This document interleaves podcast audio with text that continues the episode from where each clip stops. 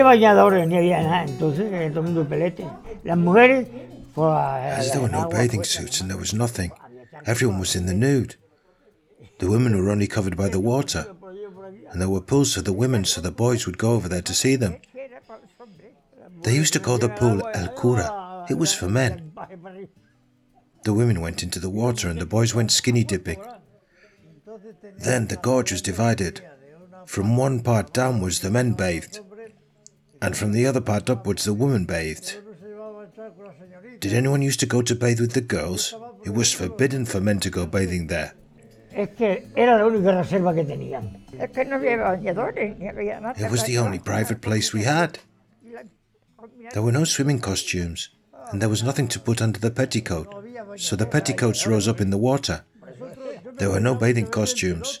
I often bathed in the nude. Now they talk about nudism, but we've practiced nudism many times. Se procuraba, se procuraba ese, ir a bañarte donde no We all used to go to bathe in the place where there were no women. A more secluded place. A cuerpo claro.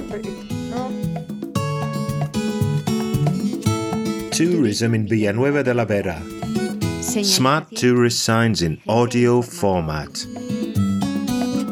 Gorges and nature.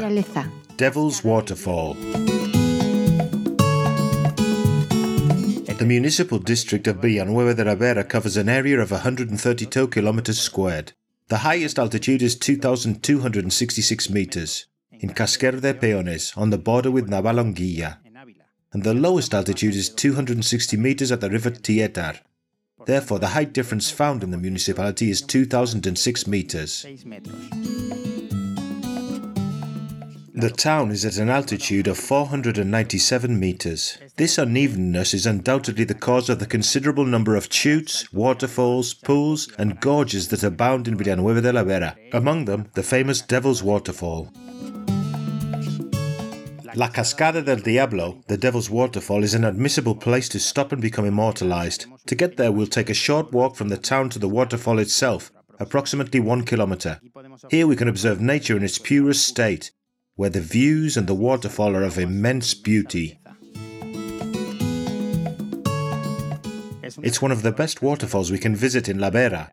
Its waters flow directly down from the Sierra de Gredos, creating these spectacular waterfalls that open their way through the granite rock to continue their journey until they flow into the river Tietar. Era, era cascada, era peligrosa. De hecho, ha habido. The waterfall was dangerous. In fact, there have been deaths there. A. Couple came to take pictures of the waterfall, and he lost his balance, fell in, and was killed. A flagstone that was a bit slippery. He slipped and was killed.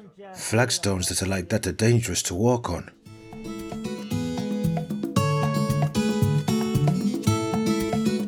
Over the millennia, this fluvial geological process has eroded the rock, forming pools known as marmitas de gigante, potholes, some of considerable size and in tiers, where the water rests and serves as a natural bathing area in summer. The best time to visit the waterfall is in spring, given that the flow of water is stronger due to the snow and ice melting in the Sierra de Gredos mountains.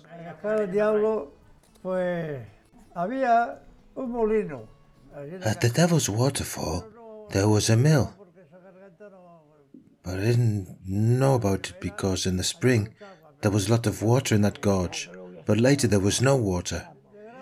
Yes, in the summer it ended up being empty grain, wheat, barley, generally for animal feed.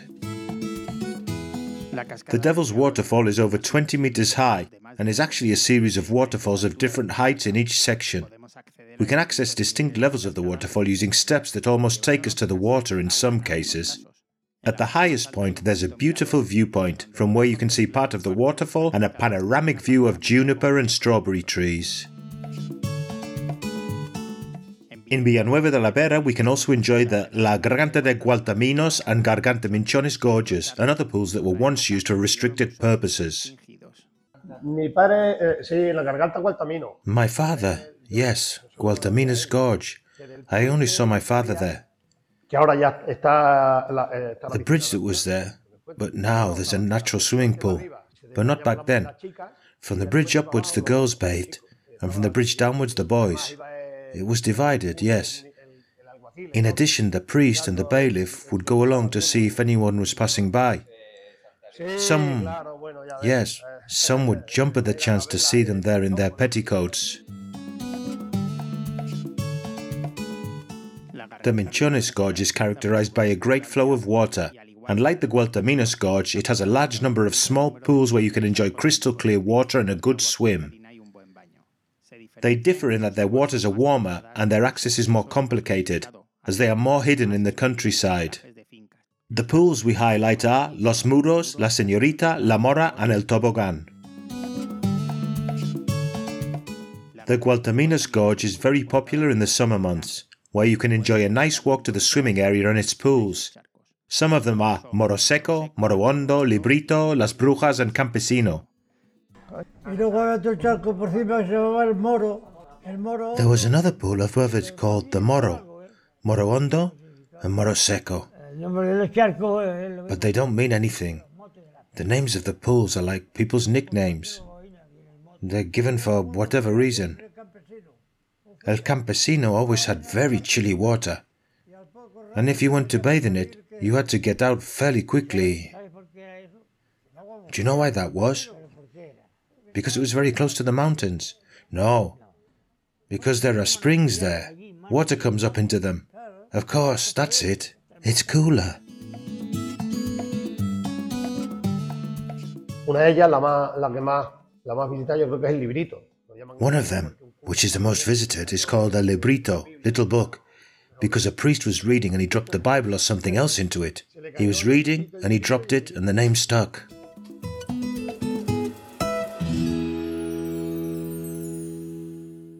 A production for Radio Viajera, financed within the framework of the Project for the Development of Smart Villages of the Government of Extremadura and the European Union, with the support of the Villanueva de la Vera Town Council.